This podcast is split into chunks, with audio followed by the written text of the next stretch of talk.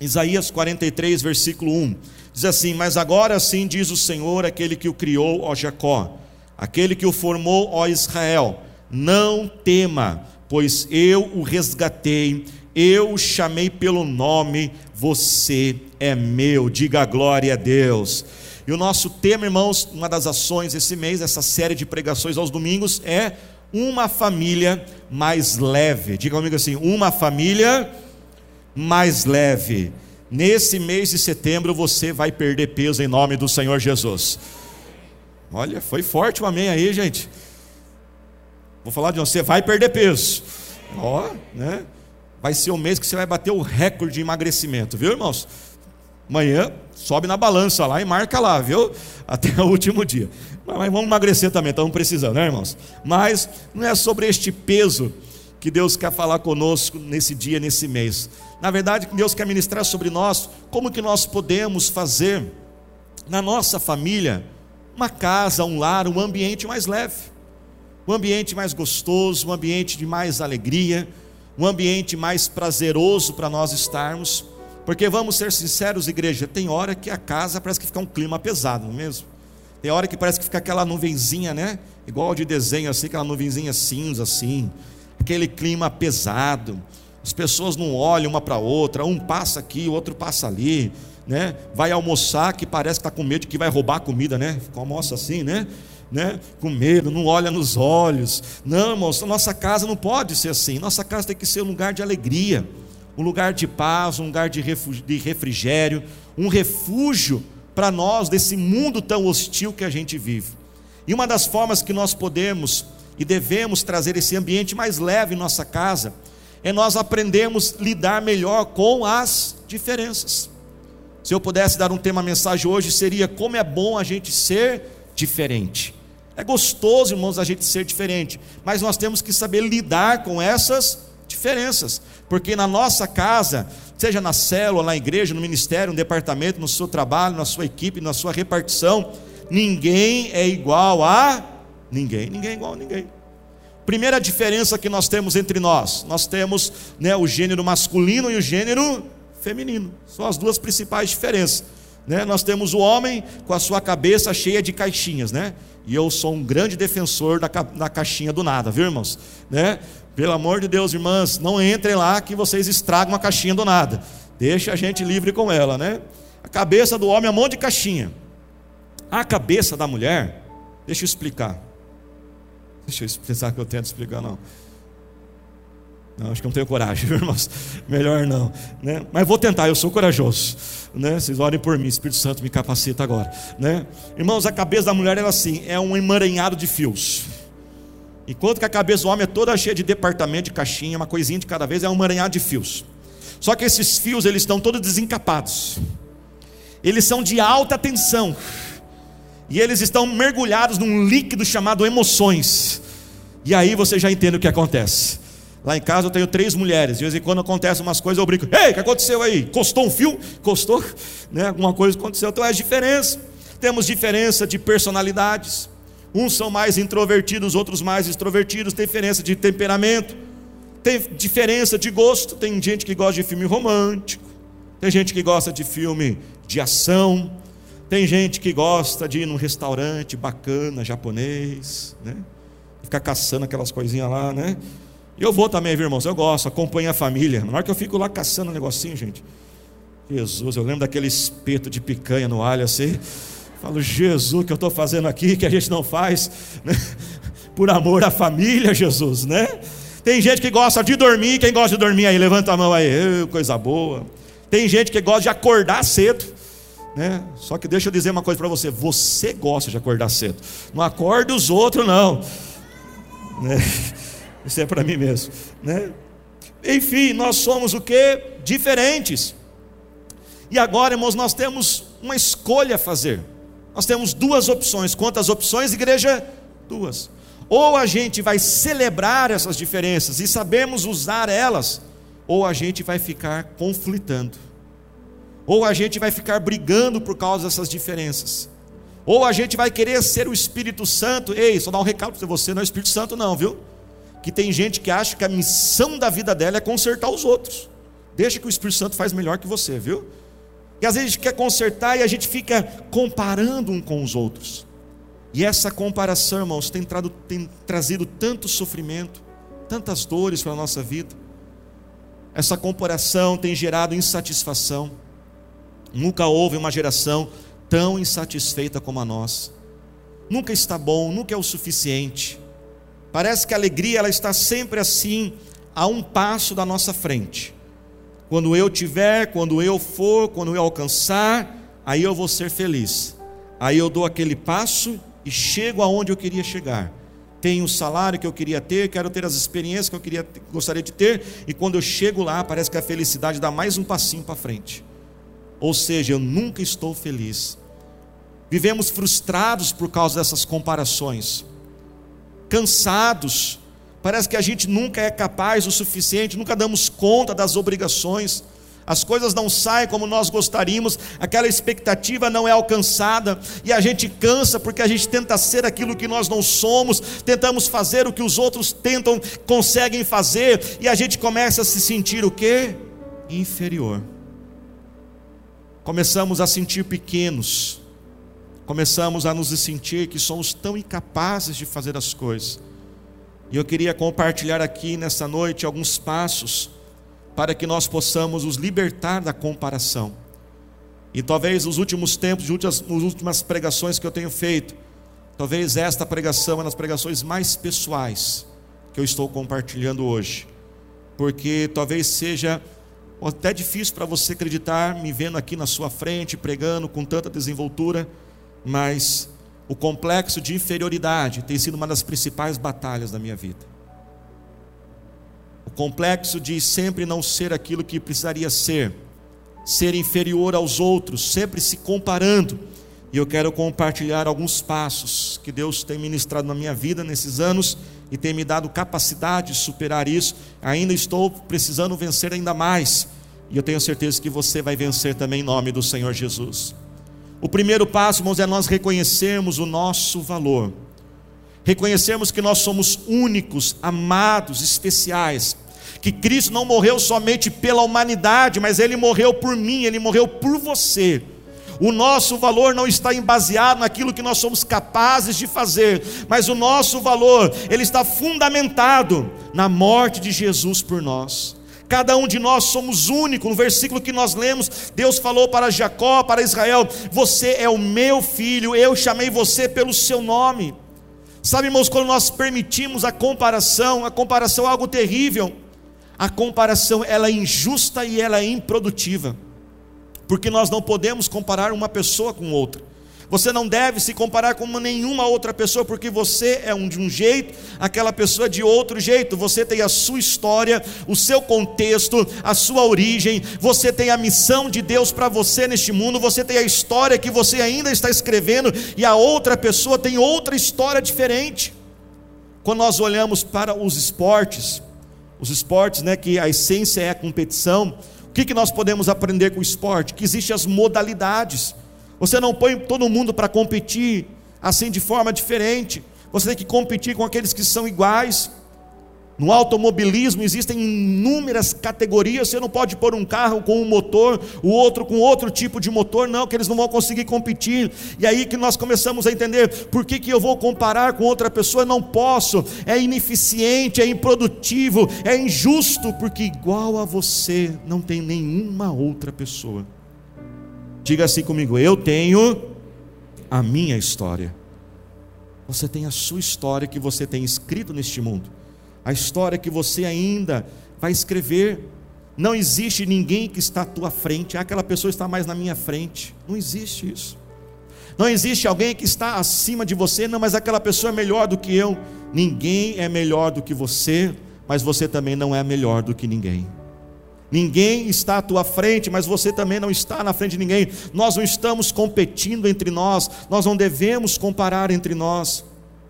Às vezes, irmãos, nós temos que entender que cada um de nós temos ali a nossa forma de agir.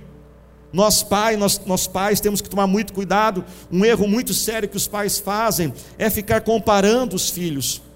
Às vezes no dia a dia, ah, mas o seu filho, seu irmão faz assim, a sua irmã faz assim. Nunca fale isso. Não alimente essa comparação, porque irmãos naturalmente se comparam. Não diga você faz isso, ele faz aquilo, não.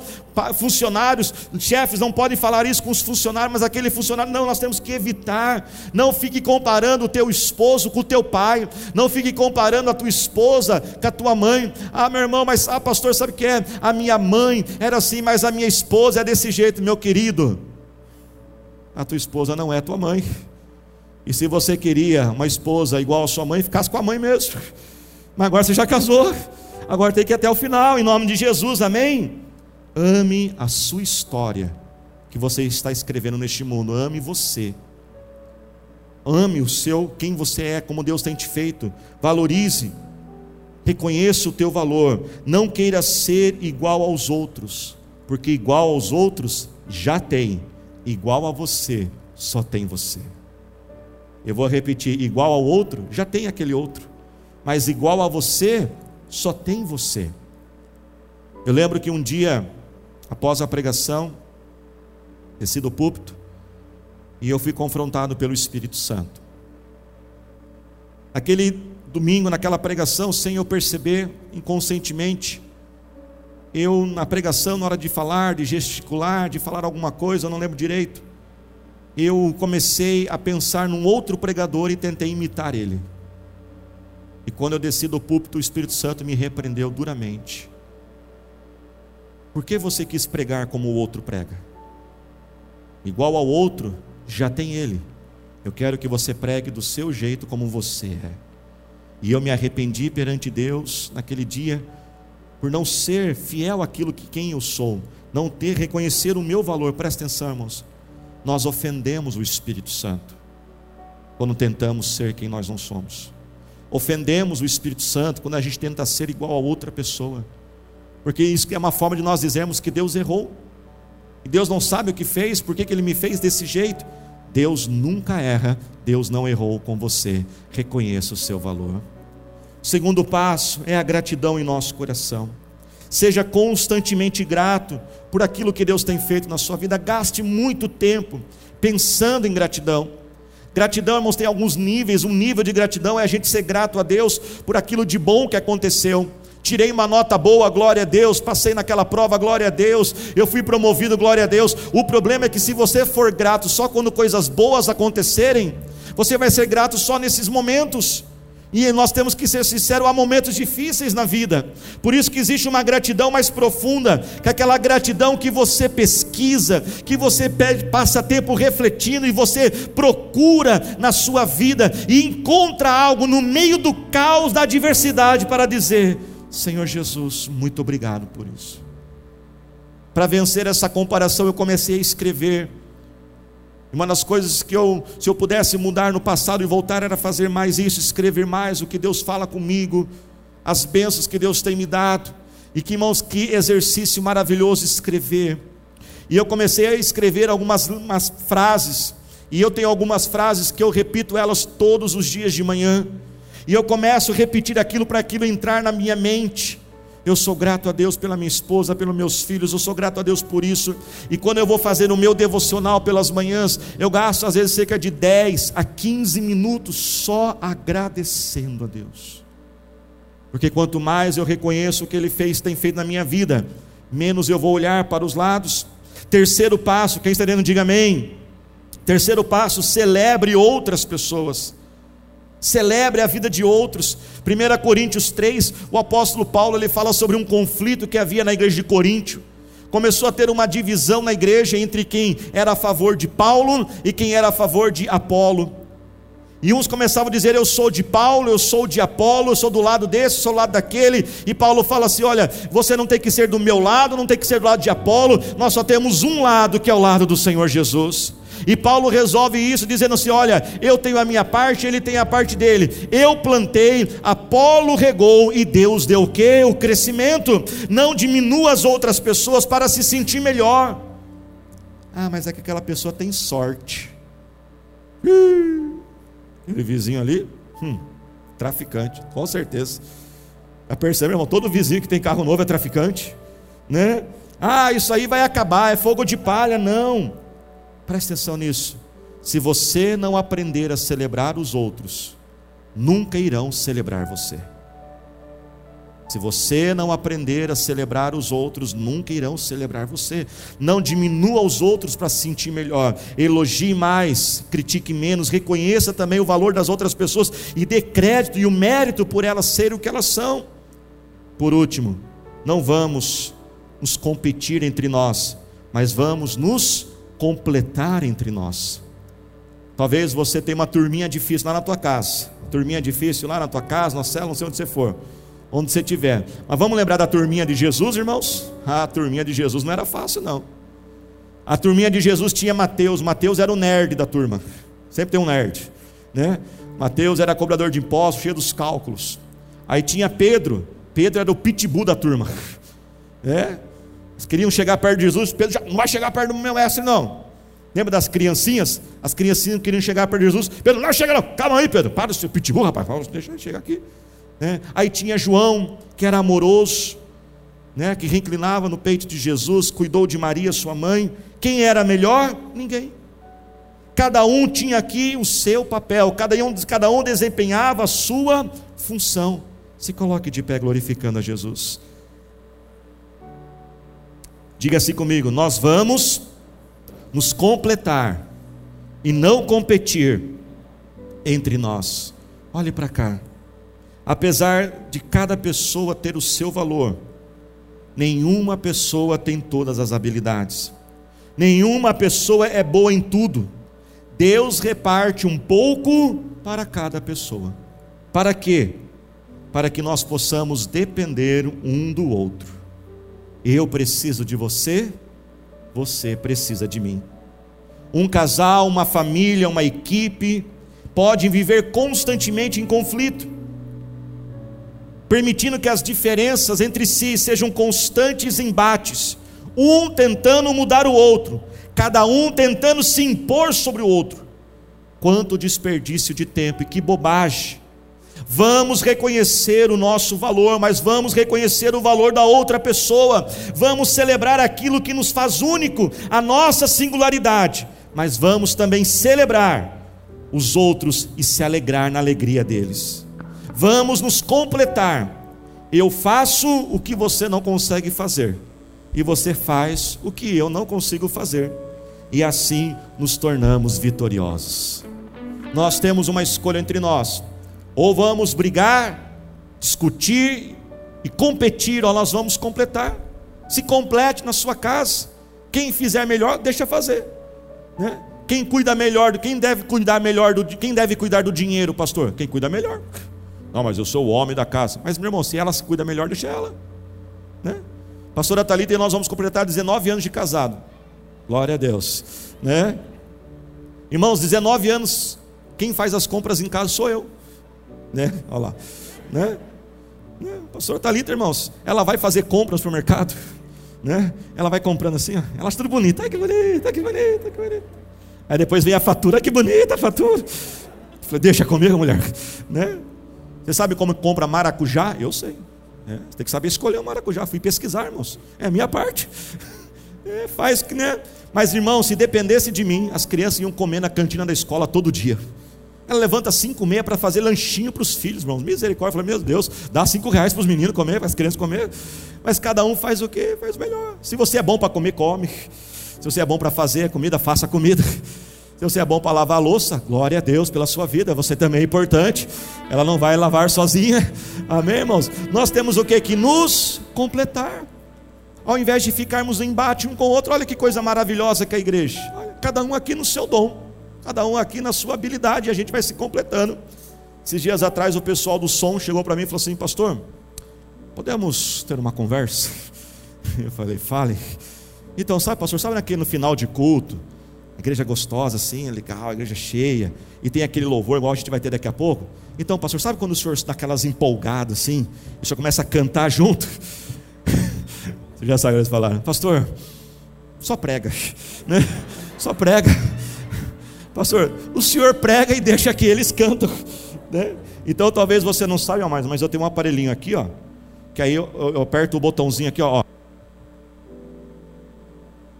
então, quando começa o louvor maravilhoso aqui, eu puxo aqui do.